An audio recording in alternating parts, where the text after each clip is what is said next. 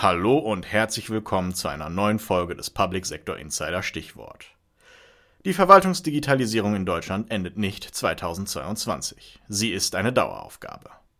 In der heutigen Folge erfährt Dr. Eva Charlotte Proll von Dr. Markus Richter, Staatssekretär beim BMI und CIO der Bundesregierung, warum es wichtig ist, das OZG längerfristig zu denken und welche Rolle Cloud-Technologien dabei spielen werden. Hallo, lieber Markus. Hallo, Eva. OZG 2.0, was muss das beinhalten? Ja, entscheidend ist, dass wir ein Stück weit anerkennen, dass Verwaltungsdigitalisierung eine Daueraufgabe ist. Das wird nicht 2022 zu Ende sein. Es wird immer da sein. Und das muss auch im OZG 2.0 deutlich werden. Warum sage ich das?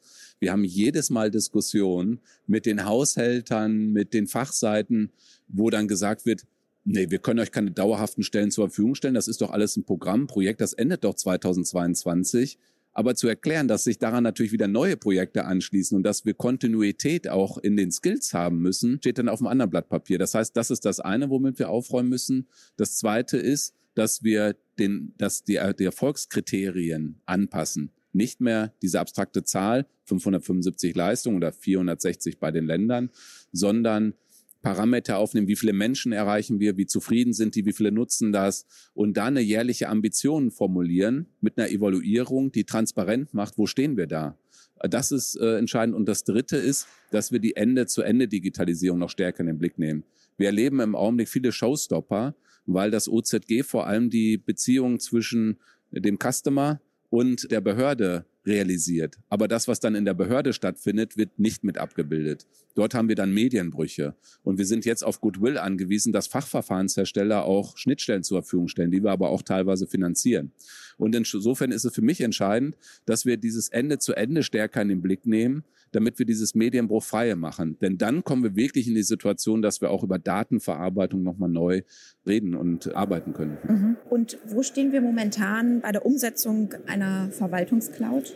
Einer deutschen Verwaltungscloud? Wir haben eine Verwaltungscloud-Strategie verabschiedet von Bund, Ländern zusammen mit kommunalen Spitzenverbänden, die vorgibt, dass wir eine Multiple Cloud realisieren, also mit mehreren Stacks, ähm, wo sich sowohl Hyperscaler wiederfinden als auch ein starker Open Source Anteil, also ein Open Source Stack realisiert wird. Darüber eine übergreifende Governance, die uns in die Lage versetzt, auch Services zu migrieren, zwischen verschiedenen Betriebssystemen sozusagen, ein App Store, der da drauf liegt. Das ist Beschlusslage. Es sind äh, Eckpunkte für die Architektur verabschiedet worden. Das ist jetzt weiter granular ausgearbeitet worden. Und äh, jetzt geht es in den Ausroll. Entscheidend ist unsere zeitliche Ambition ist, dass wir diese Governance bis zum Ende des nächsten Jahres realisieren, weil in der Zwischenzeit eben auch andere Anbieter auf dem Weg sind, Rechenzentren in Deutschland bauen und wir gucken müssen, dass die Login-Effekte nicht größer werden, sondern dass wir über so eine Governance auch den Wettbewerb aufrechterhalten. Ne, und da ist es völlig legitim, dass wir auch mit Hyperscalern zusammenarbeiten. Ich will auch dauerhaft mit denen zusammenarbeiten, weil sie auch ein Stück weit für Innovation stehen. Aber es muss eben in einer Art und Weise sein, die Wettbewerb aufrecht erhält, äh, damit wir uns nicht einseitig abhängig machen. Der Koalitionsvertrag fordert ja auch hauptsächlich die Beschaffung von Open Source Produkten.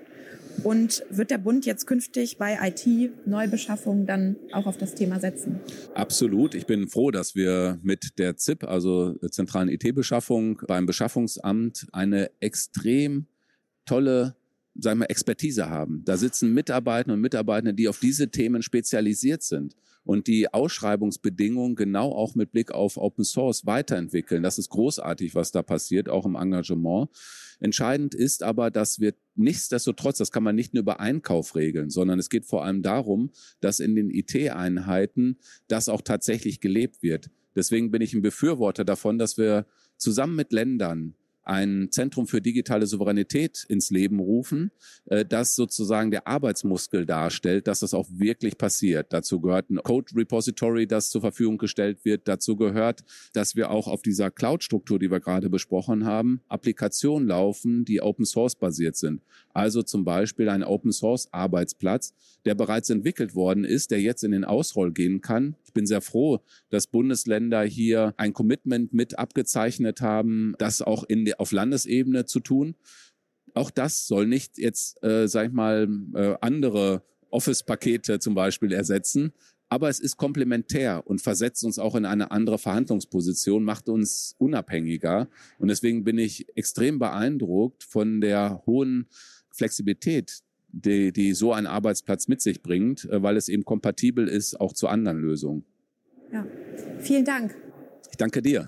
Damit haben wir das Ende der heutigen Folge erreicht. Vielen Dank fürs Zuhören und bis zum nächsten Mal.